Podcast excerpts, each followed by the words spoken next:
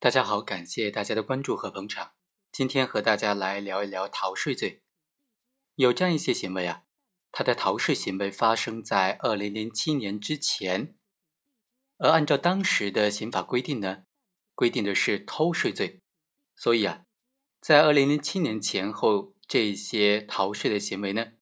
它就不一定符合刑法当中规定的偷税罪。也就是说，按照当时的刑法呢。是不构成逃税罪的，因为那时候还没有一个逃税罪的罪名。逃税罪是在二零零九年的二月份刑法修正案的时候才规定的，所以啊，有一些逃税行为发生在二零零九年的二月份之前，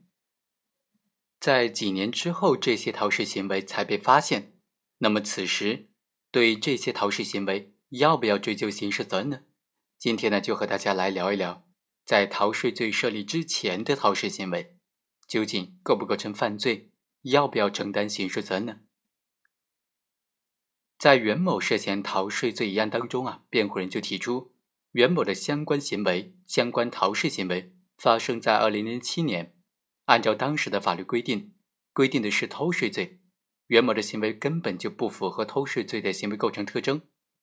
而现在刑法当中规定的逃税罪是在二零零九年的二月份，在刑法修正案的时候才规定的。根据刑法从旧兼从轻的溯及力原则啊，对袁某的行为不适用刑法修正案逃税罪的规定，所以应当判定为无罪。法院经过审理就认为，根据逃税罪的法律规定，首次实施逃税犯罪的，除了满足逃税行为的特征、数额。以及还需要经过税务机关下达追缴通知之后，不履行纳税义务、不接受行政处罚的行为，才可以作为犯罪来追究他们的刑事责任。本案当中，被告人袁某采用了隐瞒、欺骗的手段逃避缴纳税款的行为，虽然是发生在二零零七年，但是不履行税务机关作出的追缴处罚决定的行为。却发生在二零零九年刑法修正案期生效之后，所以他的犯罪行为是处于持续状态的，跨越了刑法修正案期的施行日期。根据跨法犯的处罚原则和司法实践呢，本案应当适用刑法修正案期的规定来追究他们的刑事责任。另外，辩护人还提出说，税务机关在调查当中发现犯罪行为的。应当移送公安机关处理，而已经做出了行政处罚决定的，就不再移送公安机关追究刑事责任的这种辩护意见呢？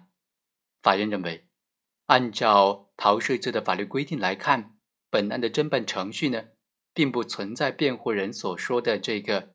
既存在行政处罚又追究刑事责任的这种情形。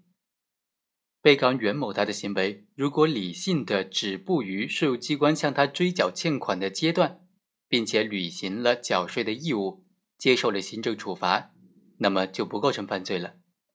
所以，税务机关在发现他欠缴税款的行为的时候，依法作出了行政处罚决定书，追缴欠款呢，是合法有据的。